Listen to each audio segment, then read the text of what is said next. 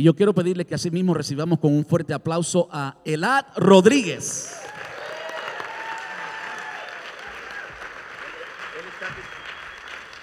Él está cruzando. Él, es- él está cruzando estudios pastorales en um, Southeastern University, right? Right here in Lakeland. Y hoy parece un doctor. Miren eso nomás, miren, miren. Looking good. Gracias, Elad. Thank you. Buenas tardes. Estoy un poquito nervioso nada más. Sí. Este, estoy bien agradecido de la oportunidad ah, que me dio el pastor para estar aquí con ustedes en este día, poniendo la palabra. No me dio tarea fácil porque hoy empezamos la nueva serie que se llama ¿Por qué Jesús? Y hace unos meses atrás, eh, en los jóvenes hicimos una serie titulada ¿Por qué Jesús? Entonces, cuando él me lo dijo, ah, oh, esta va a ser la nueva serie, para que nos ayude, yo, ah, está bien, dale. Pues me dice, sí, pero tú la vas a abrir. Y yo le dije, santo. Entonces, este, pero aquí estamos, muy agradecidos. Ah, y con eso, con eso en mente, ah, el viernes pasado, este viernes no, el viernes pasado, ah, tuvimos culto de jóvenes y me tocó predicar a mí. Le estaba predicando a los jóvenes ah, acerca de, de Pablo en Filipenses ah, 4, que muchas veces usamos todo lo puedo en Cristo que me fortalece, pero nunca leemos un poquito antes cuando él dice, he aprendido a estar contento sin importar las circunstancias, en lo mucho, en lo poco, en el hambre y cuando estamos bien llenitos, bien altitos de mofongo, con una carne frita y mayo ketchup este, y una malta. Este, él, él dice que él ha aprendido a estar contento sin importar las circunstancias y es bien importante que como cuerpo de Cristo, como iglesia, aprendamos a estar contentos sin importar las circunstancias, porque en lo mucho Dios se glorifica y en lo poco también. Amén. Amén. Si pueden ir conmigo al libro de Gálatas, capítulo 1, versículos del 6 al 10. Gálatas capítulo 1, versículos 6 al 10. Este, yo soy boricua, así que cuando estén ahí me dicen amén, santo, aleluya, uno de esos. Tengo que saber que están despiertos. ¿Estamos ahí? Amén. Dice, estoy horrorizado de que ustedes están apartándose tan pronto de Dios, quien los llamó a sí mismo por medio de la amorosa misericordia de Cristo. Están siguiendo un evangelio diferente que aparenta ser la buena noticia, pero no lo es en lo absoluto. Están siendo engañados por lo que a propósito distorsionan la verdad acerca de Cristo. Si alguien, ya sea nosotros o incluso un ángel del cielo, les predica otra buena noticia diferente de la que nosotros le hemos predicado, que le caiga la maldición de Dios. Repito lo que ya hemos dicho, si alguien predica otra buena noticia distinta de la que ustedes han recibido, que esa persona sea maldita. Queda claro que no es mi intención ganarme el favor de la gente, sino el de Dios.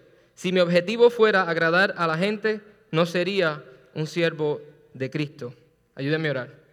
Padre, venimos ante tu presencia en esta tarde, Señor, ah, humillados ante ti, Señor. Padre, con un corazón abierto y dispuesto a recibir tu palabra, Señor. Padre, te pedimos que en esta hora, Señor, tú hables a tu pueblo, Señor. Quítame a mí, Señor, ponte tú, Señor. Pon tus palabras en mi boca, Señor. Quita cualquier palabra sabia, Señor, cualquier conocimiento propio, Señor, y pon tus palabras, Señor. Que la palabra de hoy caiga en cada corazón como una semilla y crezca y dé fruto. En el nombre poderoso de Jesús. Amén. Amén. Hoy les voy a estar hablando bajo el tema La cruz, menos mi opinión, es igual a salvación. La cruz, menos mi opinión, es igual a salvación.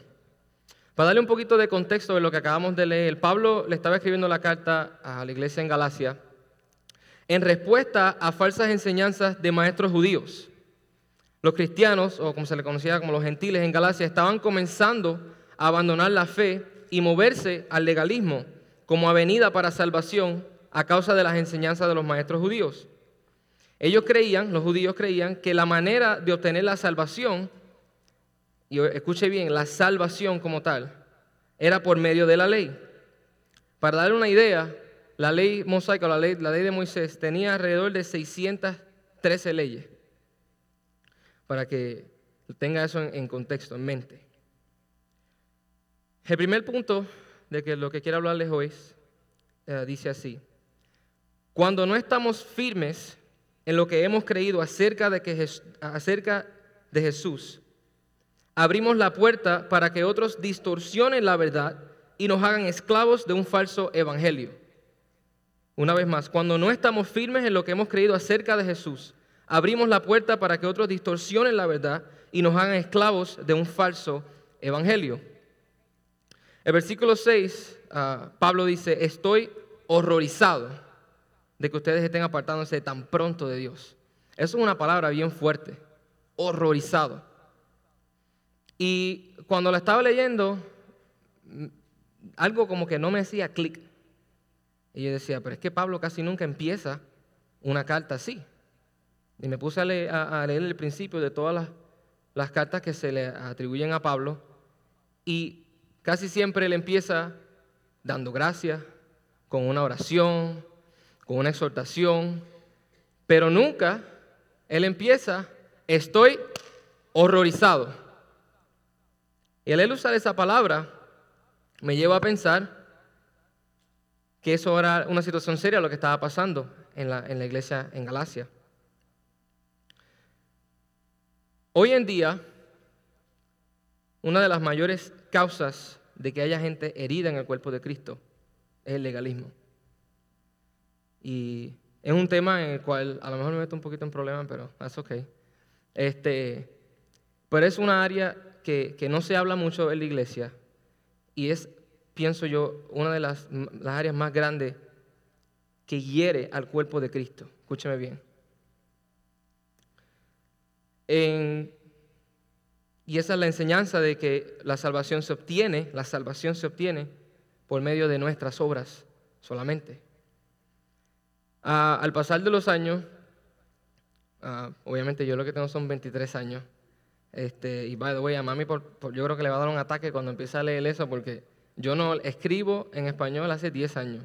Entonces eso le van a faltar puntos, comas, signo de exclamación, de de todo.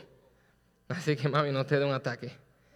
Ah, pero a pasar de los años que he crecido en la iglesia, siempre han pasado circunstancias, siempre han pasado momentos en que la gente, yo estoy seguro que a ustedes también, que la gente ah, o las personas, ah, con buena o con mala intención, han tratado de, de enseñarle cosas a ustedes, de inculcarle cosas acerca de la salvación que no son ciertas. A mí me ha pasado. Yo, he estado en, sitios, en, iglesias, en, diferentes lugares, y mi salvación se pone en tela de juicio por, por la ropa que me puse, o por la manera que caminé, o como sea. Y sabe una cosa, hermano, el problema más grande que tenemos es que la iglesia se empeña en cambiar a la persona. Y se nos olvida que el que cambia a la persona es Dios. Tenemos un problema bien serio el momento que creemos que el que cambia a la persona es la iglesia, no lo es. Muchas veces tendemos a ver un nuevo creyente entra por esa puerta, y eso no pasa en iglesias panebras, no lo seguro. Este, y de momento acepta al Señor. Entonces queremos que acepte al Señor, pero no lo dejamos que sea el Señor que lo cambie. Hermano, tiene que vestirse de tal manera tiene que hablar de tal manera, tiene que comportarse de tal manera, tiene que hacer esto, tiene que hacer ta, ta, ta, ta, ta. Entonces, cuando esa persona hace todo eso, viene engabanado como estoy yo hoy, pero la pregunta más seria es, ¿y cómo está por dentro? Si el cambio lo quiere hacer la iglesia, la iglesia no puede cambiar lo interior, lo interior lo cambia solamente Dios. Yo puedo recibir una persona, querer cambiarlo por fuera todo el día, como dicen en Puerto Rico. Le cambia la manera de ser, cómo habla, esto, lo otro, viene por ahí con la Biblia aquí abajo, hermano, santo. Pero ¿y por dentro? El único que puede cambiar a una persona es Jesucristo. El cambio que ocurre por fuera como resultado de lo que la iglesia hace es temporero. Eventualmente, cuando la situación llegue, se lo olvidó. Cuando llega el, momento difícil, se acabó. Pero el cambio que produce Jesucristo desde adentro es un cambio genuino, es un cambio legítimo, es un cambio que no importa las circunstancias, se queda, permanece, no se mueve. Amén. Tenemos que entender eso como iglesia. Es hora de que el cuerpo de Cristo sane esa herida con la mejor medicina, la palabra de Dios. Pero escuche bien este punto. Es importante no leer la palabra a través de unos filtros, de unos lentes que han sido, como quien dice, incrustados aquí adentro desde pequeño, con unas enseñanzas que no son ciertas. Nosotros tenemos que leer la palabra por lo que es la palabra de Dios y dejar que la palabra de Dios nos diga lo que nos tiene que decir. Lo que pasa muchas veces es que ponemos nuestras ideas, nuestros filtros, nuestros lentes encima de la palabra de Dios. Y no importa lo que la palabra de Dios está tratando de decirnos, no lo podemos ver, porque lo estamos tratando de ver por nuestro lente. Y tenemos que dejar que la palabra de Dios diga y haga lo que tiene que hacer. Y por muchos, muchos años, ese ha sido el problema, esa ha sido la causa tan grande de la herida dentro de la iglesia con el legalismo. Porque ponemos un filtro encima de la Biblia, empezamos a leerla y filtramos. Lo, que va con mi pensamiento lo, retengo, lo que no lo saco para el lado. Y esa no es la idea. La palabra es la palabra, como dijo Fabio una vez en una prédica, un, ah, versículo que él, que él citó. Toda palabra, toda la palabra, sirve para qué? Para instruir. Toda. No podemos escoger como si fuera cuando yo compro la bolsita del Chomex que trae maní y pasas y M&M. Yo le saco las pasas porque no me gusta y me como los M&M y los, y los, y los dos o tres de ellos, no me gustan todos. Pero sabes qué, si, si, todo, si, si, si, esas, si esas nueces, los M&M y las pasas vinieron en ese mismo bolsito, es porque así fue que se, así fue que se hizo. Igual que la palabra. Si toda la palabra de Dios está entre, entre esos dos covers, entre esas dos tapas, es porque toda sirve. No podemos escoger una y dejar la otra. Amén. Seguramente que estén despiertos. El versículo 7, lo voy a leer rapidito aquí. Dice, pero no lo es en absoluto. Están, están siendo engañados, perdón, dice, están siguiendo un evangelio diferente que aparenta ser la buena noticia, pero no lo es en lo absoluto. Están, siguiendo, están siendo engañados por los que a propósito distorsionan la verdad acerca de Cristo. ¿Cuál es la buena noticia? Pues vamos a ver. Este, este que vamos a leer ahora, estoy seguro que todito lo hemos escuchado. Vamos, vamos a ir, vayan conmigo a Juan capítulo 3, versículo 16 al 18. Juan capítulo 3, versículo del 16 al 18. Cuando estén ahí, amén.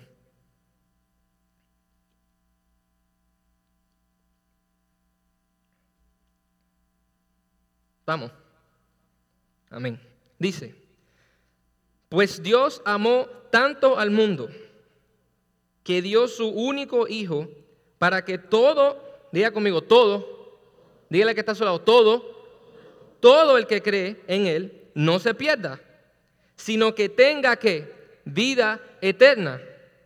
Dios no envió a su hijo al mundo para condenar al mundo, sino para salvarlo por medio de él. No hay condenación para todo el que cree en Él, pero todo el que no cree en Él ya ha sido condenado por no haber creído en el único Hijo de Dios. Amén. La única acción requerida de nosotros para obtener la salvación es que creer. Yo no me lo inventé. Eso es lo que dice la palabra de Dios. Yo ahí no vi otro requisito para obtener la salvación. La ley, ¿qué hace la ley? ¿Qué hace la ley en Estados Unidos? La ley te condena. Si dice 70 y vas a 80, te van a dar un ticket porque la ley dice que es a 70. Pero ¿cuántos aquí todos vamos a 70? A lo mejor mi padrastro va a 65. Pero yo sé que yo no. Esta mañana me levanté a, las, como las 3 de la mañana, mi, primo salía de regreso a Kansas del aeropuerto de Orlando y salía el vuelo a las 7 de la mañana. So, me levanté, a las 4 salí y quería virar para dormir dos o tres horitas más. Así que yo no iba a 70.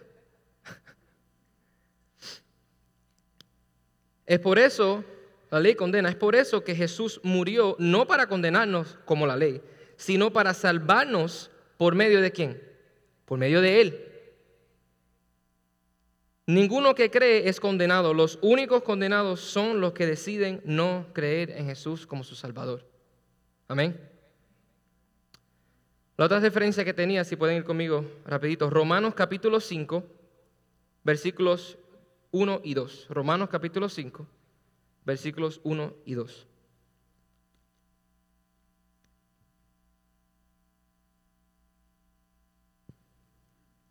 Dice, por lo tanto, ya que fuimos declarados justos a los ojos de Dios por medio de la fe, tenemos paz con Dios gracias a lo que Jesucristo nuestro Señor hizo por nosotros. Debido a nuestra fe, Cristo nos hizo entrar en este lugar de privilegio inmerecido en el cual ahora permanecemos y esperamos con confianza y alegría participar de la gloria de Dios. Amén. Espérate un momento.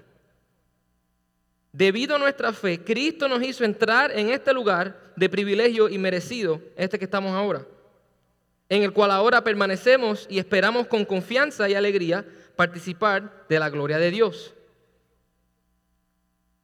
¿Qué estaba diciendo Pablo ahí? ¿Cómo ellos llegaron a, tener eso con Dios? ¿Por medio de qué? Por medio de su fe.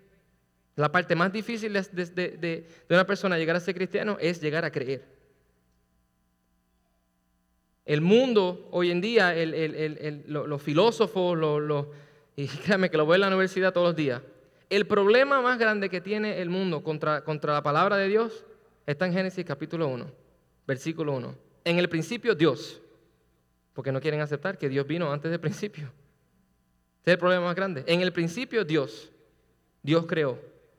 Ah, pero ¿de dónde vino Dios? Dios es supremo. es por medio de nuestra fe. ¿Qué verdaderamente nos justifica ante Dios? Vamos a leerlo. Romanos capítulo 10, versículos del 1 al 4. Sorry si estoy yendo un, un, chipito rápido. Este, tomen nota para que no se les olviden. Romanos capítulo 10, versículos del 1 al 4. Dice, amados hermanos, el profundo deseo de mi corazón y mi oración a Dios es que los israelitas lleguen a ser salvos. Yo sé que ellos tienen un gran entusiasmo por Dios, pero es un fervor, un fervor mal encausado. Vamos a parar ahí un segundo. Pablo decía, mi deseo, mi oración es que ellos también que sean salvos. Y sí tienen una, que, una pasión por Dios. Pero esa pasión está mal que, mal administrada. Ahí es, ahí es donde nosotros tenemos que cuidarnos y tener mucho cuidado. Es bueno tener pasión por Dios, es bueno tener pasión por la palabra de Dios, por lo que Él quiere decirnos a nosotros, pero es otra cosa dejar que esa pasión nos lleve al punto del legalismo. Un poquito más adelante vamos a estar discutiendo eso un poquito más. Dice, pues no entienden la forma en que Dios hace justas a las personas ante Él se niegan a aceptar el modo de Dios y en cambio se aferran a su propio modo de hacerse justos ante Él tratando de cumplir la ley. Sin embargo, Cristo ya cumplió el propósito por el cual se entregó la ley. Como resultado, a todos los que creen en Él se les declarará justos ante los ojos de Dios. ¿Le puedo decir una cosa? Cuando nosotros decidimos tratar de hacer esto por, por nuestros propios medios, en esencia estamos diciendo que lo que nosotros podemos hacer es superior a lo que Cristo hizo por nosotros. Piensa eso en un segundo. Cada vez que decidimos hacer esta cosa llamada vida cristiana, esta cosa llamada salvación, por medio de nuestros propios medios, estamos diciendo, ¿sabes qué? Cristo sorry, pero viniste por nada. Yo lo puedo hacer yo. Como hay una película, yo creo que de Tyler Perry que dice, I can do bad all by myself. I can get saved all by myself. No, no es así.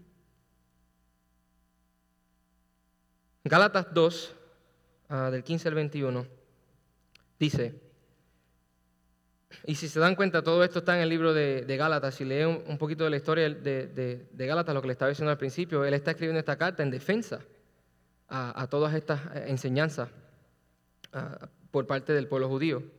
Gálatas 2, 15 al 21 dice así, y este es probablemente uno de los más importantes de hoy, dice, tú y yo somos judíos de nacimiento. Esto es Pablo hablando. Tú y yo somos judíos de nacimiento, no somos, entre comillas, pecadores como los gentiles. Sin embargo, sabemos que una persona es declarada justa ante Dios por la fe en Jesucristo y no por la obediencia a la ley. Y nosotros hemos creído en Cristo Jesús para poder ser declarados justos antes de Dios, por causa de nuestra fe en Cristo y no porque hayamos obedecido la ley. Pues nadie jamás será declarado, vamos a leer esto, para un momento. Pues nadie jamás será declarado justo ante Dios mediante la obediencia de la ley. Pero supongamos que intentamos ser declarados justos ante Dios por medio de la fe en Cristo y luego se nos declara culpables por haber abandonado la ley. ¿Acaso esto quiere decir que Cristo nos ha llevado al pecado? Por supuesto que no. Más bien, soy un pecador si vuelvo a construir el viejo sistema de la ley que ya eché abajo. Pues cuando intenté obedecer la ley, la ley misma me condenó.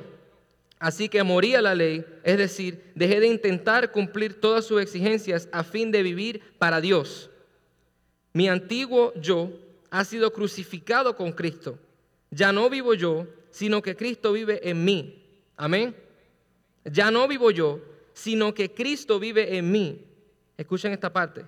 Así que, así que vivo en este cuerpo terrenal confiando en el Hijo de Dios, quien me amó y se entregó a sí mismo por mí. Versículo 21, el más, importante de esto. Él dice, yo no tomo la gracia de Dios como algo sin sentido. Pues si cumplir la ley pudiera hacernos justos ante Dios, entonces no habría sido necesario que Cristo muriera. No lo dije yo. Eso está hablando Pablo. Si la ley pudiera hacernos justos ante Dios, entonces no habría sido necesario que Cristo muriera. Y a lo mejor se está preguntando ya, espérate, pero la palabra dice que la fe sin obra es muerta. Por ahí vamos. Por ahí vamos. La ley vino para mostrarle al hombre lo incapaz que es de vivir una vida perfecta por su propio esfuerzo. Por eso tuvo que venir Jesús. ¿No está usted agradecido por eso? ¿No está usted agradecido que... Yo soy inteligente, pero no tan inteligente como para memorizarme 613 leyes y llevarlas todas al pie de la letra. A veces se me olvida el cumpleaños de, mis hermanos que viven conmigo. Imagínate 613 leyes. Es mucho. Tenemos que estar agradecidos por la gracia que Dios nos extendió a nosotros. Tenemos que estar agradecidos por el sacrificio de Jesucristo en la cruz por nosotros. Amén.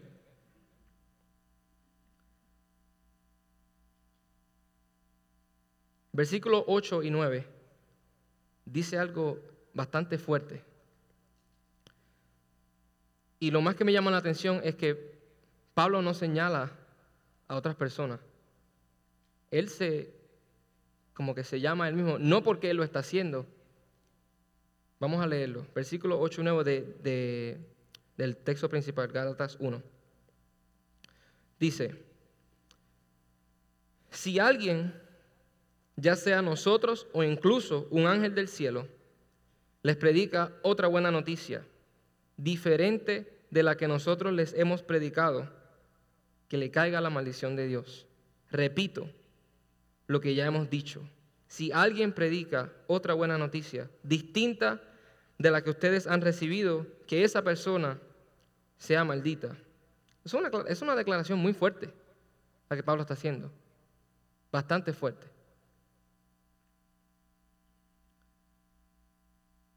Y esa, él hace esa declaración acerca de aquel que enseñe una buena noticia diferente a la que creímos desde un principio. ¿Cuál fue la que creímos desde un principio?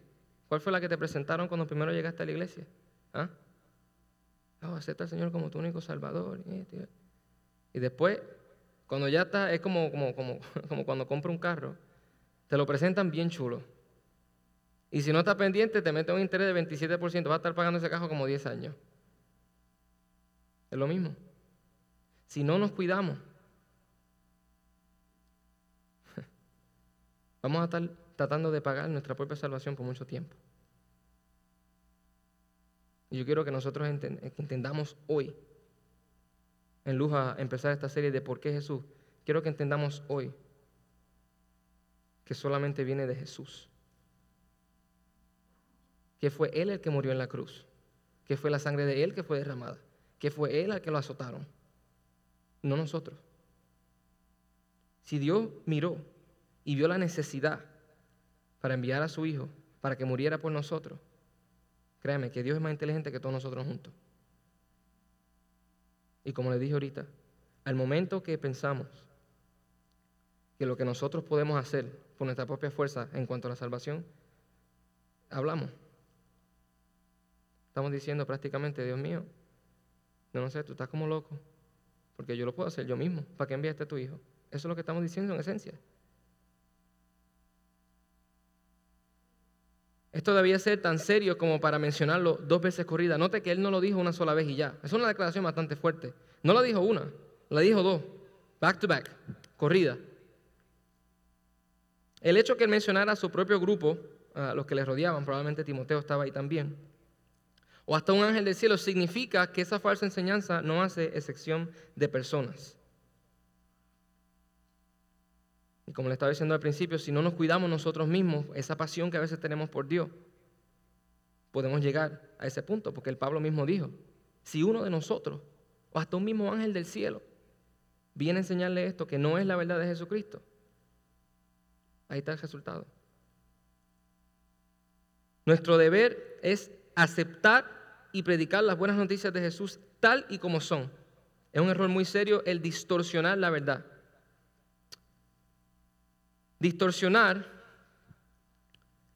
distorsionar en el griego significa pervertir, corromper, o para ponerlo en, una definición un poquito más larga, es oponerse y planear en contra del plan de salvación de Dios. Es oponerse y planear en contra del plan de salvación de Dios. En otras palabras, Dios ya nos ha dado un plan de salvación. Todo el que cree en su, en su, en su único Hijo Usted se sabe el resto. Ese es su plan de salvación para la humanidad. El momento en que nosotros le empezamos a añadir, se dañó. Amén. El punto número dos dice, el agrado a la gente, el agradarle a la gente, el agrado a la gente genera una satisfacción temporera, pero agradar a Dios produce resultados eternos. El agrado a la gente genera una satisfacción temporera, pero agradar a Dios produce resultados eternos. Versículo 10 dice, queda claro que no es mi intención ganarme el favor de la gente, sino el de Dios. Si mi objetivo fuera agradar a la gente, no sería un siervo de Cristo. Pablo dice claramente que sus intenciones no son agradar a la gente con su mensaje, sino a Dios. A lo mejor a los, judíos no les gustaba el mensaje que él estaba diciendo, porque era contrario a qué? A las leyes que ellos seguían. Pero Pablo fue qué? Persistente. Ese hombre no se quitaba. ¿Y qué dijo él? A mí no me importa agradar a la gente. Perdone la expresión. A mí me importa es agradar a Dios. ¿Por qué nosotros siempre queremos agradar a alguien que no nos creó? El que me creó a mí fue Dios. El que me formó en el vientre de mi madre fue Dios, no fue el vecino. Así que mi trabajo es agradar al que me creó a mí, no a otra persona que fue creada por el mismo Dios. No hace sentido. Vamos a ponernos en mente que al que único que tenemos que agradar es a Dios. Amén. Y predicar su mensaje tal y como es. Y dejar que su mensaje haga lo que tenga que hacer. Que sana al que tenga que sanar, que salva al que tenga que salvar, que restaura al que tenga que restaurar. Amén. Es imposible agradar a la gente y servir a Cristo al mismo tiempo. Es imposible agradar a la gente y servir a Cristo al mismo tiempo porque son dos polos opuestos. La Biblia dice que, mis que sus pensamientos son más altos que mis pensamientos y sus maneras de hacer las cosas son más altas que las mías. Un profesor siempre, siempre me dice, nosotros los seres humanos tenemos una mente finita, tiene fin. Dios es infinito. ¿Cómo nosotros como seres finitos queremos decirle qué hacer a un ser infinito que estaba aquí antes de todos nosotros? Deje que Dios sea Dios, sea el trabajo de Él. El de nosotros es obedecerle, amar a los otros como, como Él, que, como Él nos amó a nosotros. Amén. Porque es el amor que qué? Que lo conquista todo. ¿Sabe por qué Él siempre dice eso? Porque Él sabe que nosotros, eso me sale bien puertorriqueño, Él sabe que nosotros no somos capaces de llevarnos bien. Por eso Él siempre dice, ama a tu prójimo como a ti mismo, ama a tu hermano como yo te amé a ti. Porque solamente por medio de ese amor, ese amor bíblico, que busca que el bienestar de las otras personas justa y compasionadamente. Sin el amor de Cristo, lamentablemente, no, no, no echamos para adelante. Es el amor por las otras personas que nos puede llevar a, encaminar a esa otra persona. Llega una persona, un, nuevo creyente, acepta al Señor. ¿Cómo es la única manera que nosotros, como cuerpo de Cristo, podemos llevarlo por el camino del bien? Enseñarle, modelarle. ¿Cómo es? Amándole. Si no llegamos nunca a demostrarle a la persona que le amamos, jamás y nunca te va a escuchar. Cuando llegue el momento de corregirle, jamás y nunca te va a escuchar. ¿Sabes por qué? Porque nunca le enseñaste que le amabas. Es importante siempre, siempre, siempre enseñarle a las personas, demostrar a las personas el amor de Cristo. Primero, en primer lugar. Y dejar que Él se encargue de hacer lo demás. Déjese usar por, por Dios. Para que guíe a otras personas. Para que sea luz. Él nos llamó a toditos aquí, todos los que estamos en este, este, este edificio, nos llamó todos a hacer luz. No a dos o tres nada más, no al pastor, no a Fabio, no a mí, no a dos o tres, no, no, no. A todos. Ah, pero yo no soy. No, en el trabajo, en la escuela, en, donde sea que usted vaya, su trabajo es ser luz, punto. No juez, luz. Amén.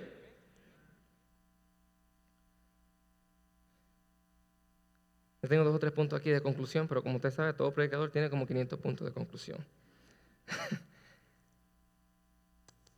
Nuestra salvación no depende de nuestras obras. Escuche bien, nuestra salvación no depende de nuestras obras, solo de nuestra fe. Escuche, es la fe en Cristo la que nos transforma y nos lleva a vivir de una manera agradable a Él. Nuestras obras deben ser un reflejo de nuestra fe en Jesús. Amén. Nuestras obras deben ser un reflejo de nuestra fe en Cristo. Vamos a leer rapidito Santiago, capítulo 2, versículos 14 al 17. Santiago, capítulo 2, versículos 14 al 17.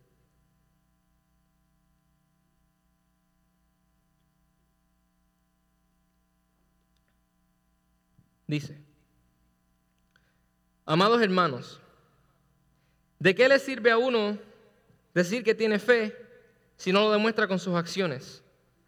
Pues esa clase de fe, ¿puede esa clase de fe salvar a alguien? Supónganse que ven a un hermano o a una hermana que no tienen que comer ni con qué vestirse y uno de ustedes le dice, adiós, que tengas un buen día, abrígate mucho, aliméntate bien, pero no le das ni un, ni un alimento ni ropa. ¿Para qué le sirve? Como pueden ver, la fe por sí sola no es suficiente a menos que produzca buenas acciones, está, muerta y es inútil. Lo que me llama la atención de ese texto, sí, la fe sin obra es muerta. Pero ¿de qué obras está hablando eso ahí?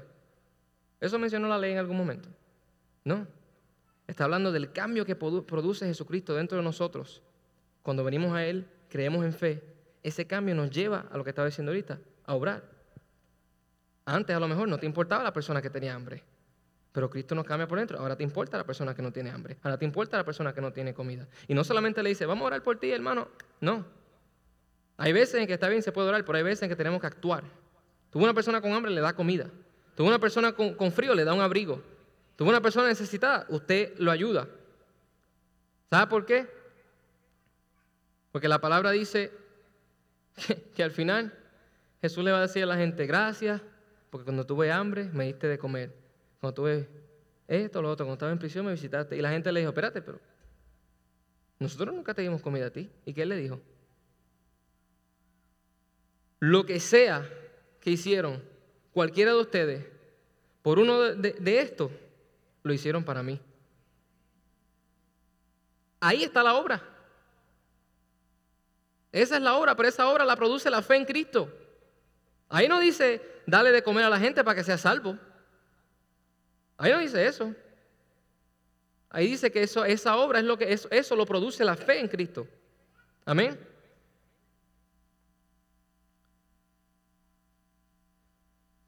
Piense por un segundo. ¿Qué pasaría si su salvación dependiera únicamente de sus obras y su comportamiento? Piense por un segundo, ¿qué pasaría si su salvación dependiera únicamente de sus obras y su comportamiento? ¿Estaría usted de ruta camino al reino de los cielos? Yo, le puedo decir que no. No. Somos, escuche bien, somos seres imperfectos llamados por un Dios perfecto. Somos seres imperfectos llamados por un Dios perfecto. Él nos amó antes que le amáramos a Él. Aprendamos a descansar en la gracia que Dios nos extiende cada día. ¿Sabe qué? Hace unos meses, como en agosto, estaba, ah, estábamos teniendo un, como una vigilia con los jóvenes y teníamos una fogata afuera y estábamos hablando y, yo les dije, a lo mejor ellos se acuerdan, yo les dije, ah, cuando ustedes se encuentran en un lugar y ustedes se creen que se lo saben todo, como está en Puerto Rico, se cree que sabe todo y no sabe nada. ¿Ah? Y lo único que puede mirar es para adelante y señala y apunta y esto y lo otro. ¿Sabe que deben, ustedes nunca les han enseñado, nunca mire para atrás, siempre para adelante? Tú sabes que como cristianos sí tenemos que mirar para atrás. Cuando estemos mirando para el frente y tratando de señalar y poner y poner, mire para atrás. Y mire desde dónde lo trajo Dios hasta ahora. Porque yo le aseguro que, es, esa, esa distancia va a ser más grande de la que está aquí. Mire por encima del hombro de vez en cuando. Y usted vea en la condición que usted se encontraba cuando conoció a Jesús. Y te va en contra. Me trajo lejos. Vamos a extender la misma gracia que Él nos extendió a nosotros. Vamos a demostrar el amor de Cristo a las otras personas para poder, para que ellos también lleguen a donde yo he llegado en Cristo. Amén. ¿Por qué aguantarle algo a alguien? Delo.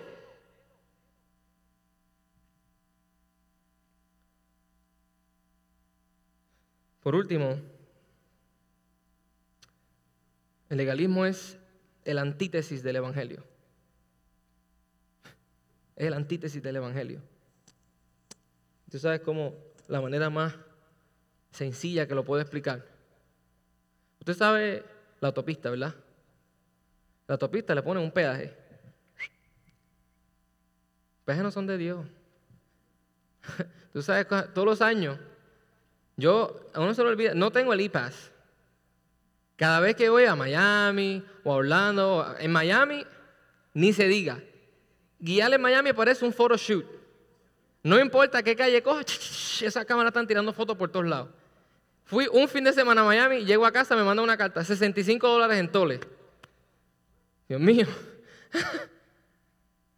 Porque todas las calles tiran un retrato.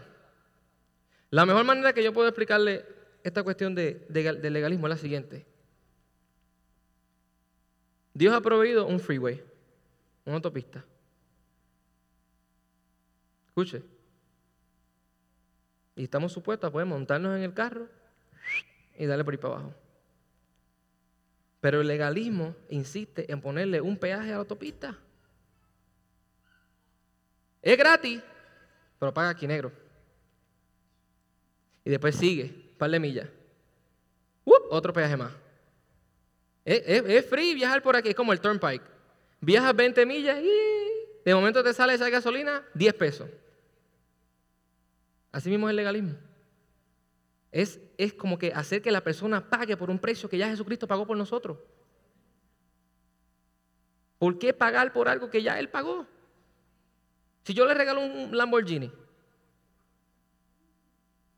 hay que ver el billete ahí. Eso paga mucho. Usted va a ir, se va a montar y lo va a guiar el Lamborghini of Tampa. Mira, me regalaron este cajo, pero yo vine, pues, dame la libreta para pagarlo. ¿Lo va a hacer?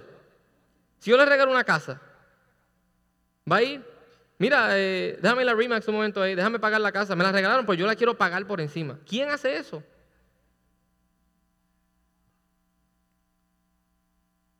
Entonces, si, si Jesucristo nos regaló la salvación, es un regalo que no nos merecíamos. La palabra dice que, ¿qué? que Él envió a su único hijo hasta cuando éramos enemigos de Él. ¿Por qué yo insisto en querer ir a pagar el precio otra vez? No hace sentido pagar el precio otra vez, si ya lo pagó. Lo que queda es abrazar ese regalo, dejar que Él nos cambie y ayudar a otras personas a llegar ahí donde tú estás. De eso se trata, la comunidad, el cuerpo de Cristo. Si el cuerpo de Cristo no está sano, la iglesia no puede operar. Escuche bien, si el cuerpo de Cristo no está sano, no está 100% ready, en cualquier momento, en tiempo y fuera de tiempo, in season, out of season, si no estamos ready en tiempo y fuera de tiempo, si estamos heridos por cosas que nos hemos causado nosotros mismos, ¿cómo podemos efectivamente ser la iglesia? No podemos.